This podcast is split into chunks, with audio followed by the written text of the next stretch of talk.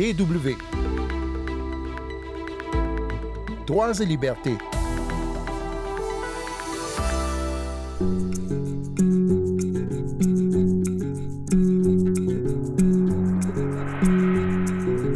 Victoire Ingabire Umurosa est la grande figure de l'opposition à Paul Kagame au Rwanda. Depuis des années, elle dénonce les dérives autoritaires du président et réclame la démocratisation de la vie publique et des institutions de son pays. Ses critiques lui ont valu bien des démêlés avec la justice. Mais Victoire Ingabire ne baisse pas les bras et espère l'établissement d'une commission vérité, justice et réconciliation pour le Rwanda sur le modèle de l'Afrique du Sud post-apartheid. Nous parlons de tout cela avec elle puisqu'elle est notre invitée cette semaine. Sandrine Blanchard au micro. Bonjour tout le monde. Victoire Ingabire Umurosa, bonjour. Oui, bonjour. Vous êtes donc l'une des principales figures de l'opposition euh, au président Paul Kagame au Rwanda. Vous présidez le parti d'Alpha Umurinzi. Vous avez déjà euh, une longue carrière politique qui a été euh, parsemée d'embûches. Vous avez notamment été condamné en 2010, si je ne m'abuse, à 15 ans de prison, à l'époque pour conspiration contre les autorités, par le terrorisme et la guerre, minimisation du génocide de 94 et propagation de rumeurs dans l'intention d'inciter le public à la violence. Donc voilà, ça c'était le, jugement officiel. Vous avez été libéré huit ans plus tard, mais donc vous avez quand même passé huit ans en prison, dont euh, six, je crois, à l'isolement. Ensuite, vous avez souvent été perquisitionné, enfin votre domicile ou celui de vos proches. Vous avez été souvent auditionné aussi. Comment est-ce que euh, vous, continuez malgré tout euh, vos activités politiques? Comment faites-vous? Oui, merci. Je corrige un peu. J'ai passé six ans dans l'isolement. Euh, et puis, il faut savoir que j'ai été innocentée par tous ces crimes par la Cour africaine des droits de l'homme et du peuple. Mon combat, c'est pour démocratiser notre pays, pour qu'on puisse mettre en place des institutions qui sécurisent et, et, et rassurent chaque couche de notre société. Le 22 août dernier, vous avez euh, publié une tribune qu'on retrouve sur le site euh, levif.be, un site belge, dans lequel vous appelez une réforme des méthodes de gouvernance au Rwanda. Vous y retracez euh, l'histoire du pays depuis euh, l'indépendance et donc euh, dénoncez aussi les dérives autoritaires du FPR qui est au pouvoir depuis 1994 maintenant.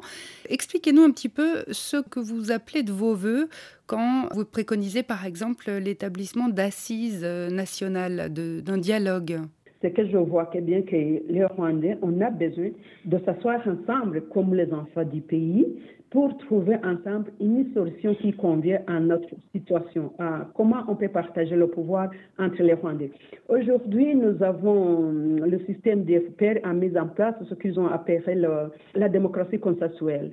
Mais cette démocratie consensuelle, on se rend compte en fait qu'au fur du temps, euh, s'est transformée en un parti d'État où il n'y a que le parti FPR qui est au pouvoir, qui contrôle tout.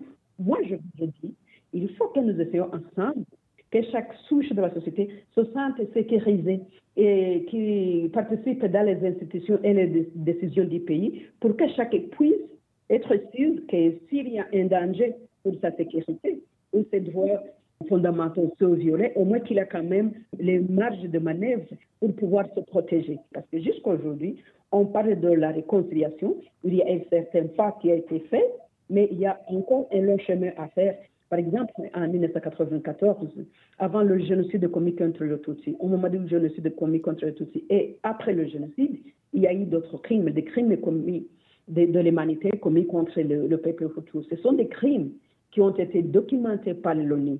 Alors, ces crimes au Rwanda, euh, les gens ne peuvent pas en parler.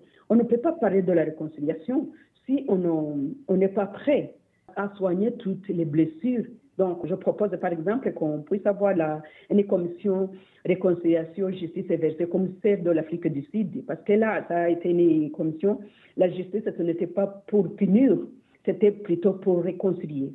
Alors, cependant, il y a aussi encore des, groupes armés, par exemple, qui sont actifs en territoire congolais. Je pensais euh, au, FDLR. Euh, euh, comment faire pour entamer un dialogue avec eux alors qu'ils sont recherchés par les autorités? Oui, c'est vrai, il y a des groupes armés, il y a certains éléments du FDL qui sont recherchés par les autorités, mais je veux souligner une chose. au fur et à mesure, il y a certains éléments des FDLR qui rentrent au Rwanda. Ces éléments, on les sélectionne. Ceux qui ont cherché par la justice, ils sont traduits dans la justice, et les autres, on les intègre à la vie normale dans la société rwandaise. Je ne comprends pas pourquoi le régime dit on ne veut pas discuter avec les gens du FDLR alors qu'ils discutent avec eux chaque jour. Il faut que ces gens on trouve parmi est-ce qu'il y a vraiment ceux qui ont commis le génocide?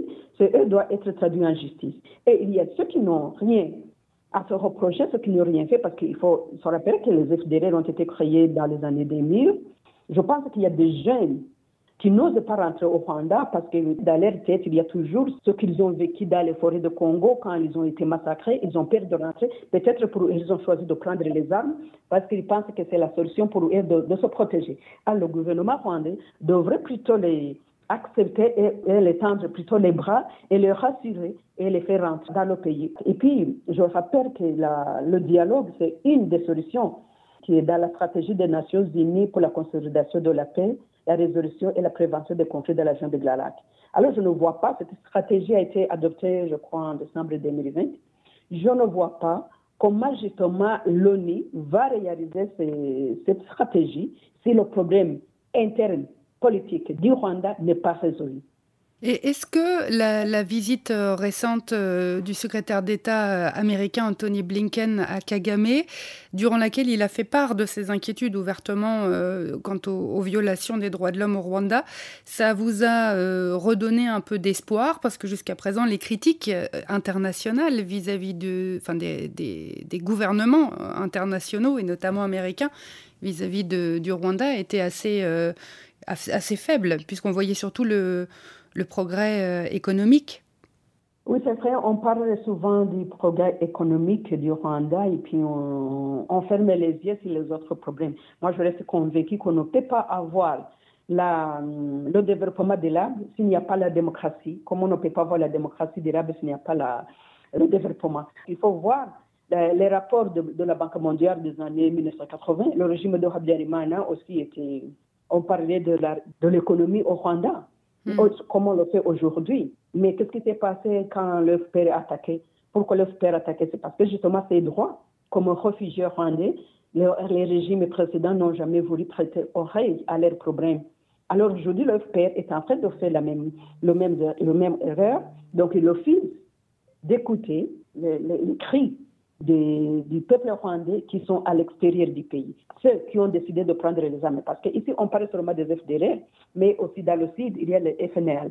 Mais il n'y a pas seulement ceux qui ont pris des armes, il y a des différentes organisations politiques aussi qui font leurs activités politiques à l'extérieur du pays.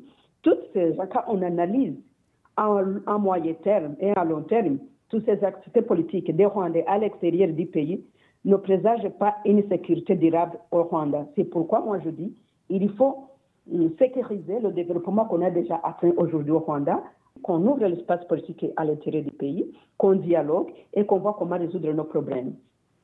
Et selon vous, c'est par la voie euh, pacifique qu'on peut changer les choses au Rwanda? Oui, moi je suis convaincue qu'on n'a pas besoin de la guerre pour démocratiser le Rwanda. On n'a pas besoin de la guerre pour réconcilier le peuple rwandais on a besoin de s'asseoir ensemble et discuter et trouver ensemble une solution aux problèmes qui nous préoccupent, nous tous, en tant que Rwandais.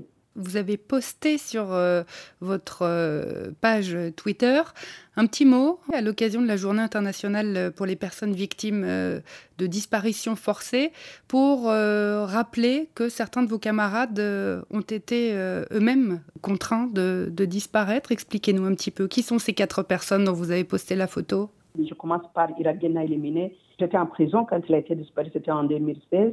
Quand il m'avait envoyé un livre où il avait écrit une phrase, la lutte pour la démocratie continue dans notre pays. Donc, il a été sérieusement enlevé pour cela. Et depuis lors, personne ne l'a vu. Et Gilmana Boniface, il était le vice-président du parti que je présidais à l'époque.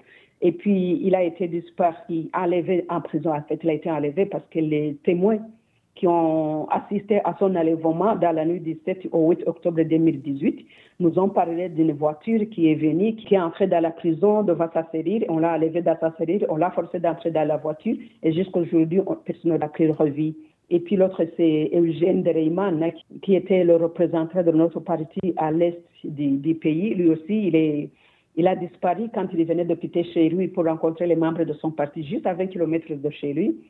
Et puis venant à Baïsenga, euh, il a disparu au mois de juin 2020. Lui, il, était, il vivait ici chez moi. Il est sorti juste pour acheter les unités pour son, pour son téléphone. Et puis, il n'est plus revenu. Donc, depuis lors, quand nous avons demandé le Rwanda Investigation Bureau, donc le, bureau d'investigation au Rwanda, on a porté plainte, mais jusqu'à aujourd'hui, ils nous disent qu'ils ne savaient pas ce qu'ils sont devenus. Donc pendant des années, vous n'avez aucune nouvelle, aucune idée de l'endroit où ils se trouvent, et leurs proches non plus Non, non, personne ne sait où ils se trouvent, non. Et vous ne savez pas donc s'il y a vraiment des, des enquêtes qui sont en cours? Non, chaque fois qu'on demande, ils nous disent qu'il faut attendre. Nous faisons des enquêtes, même aux États-Unis, même en Europe, on fait des enquêtes qui n'aboutissent pas. Donc, euh, voilà la réponse que je reçois régulièrement. Victoire Ingabire Mourosa, merci beaucoup. Merci à vous aussi.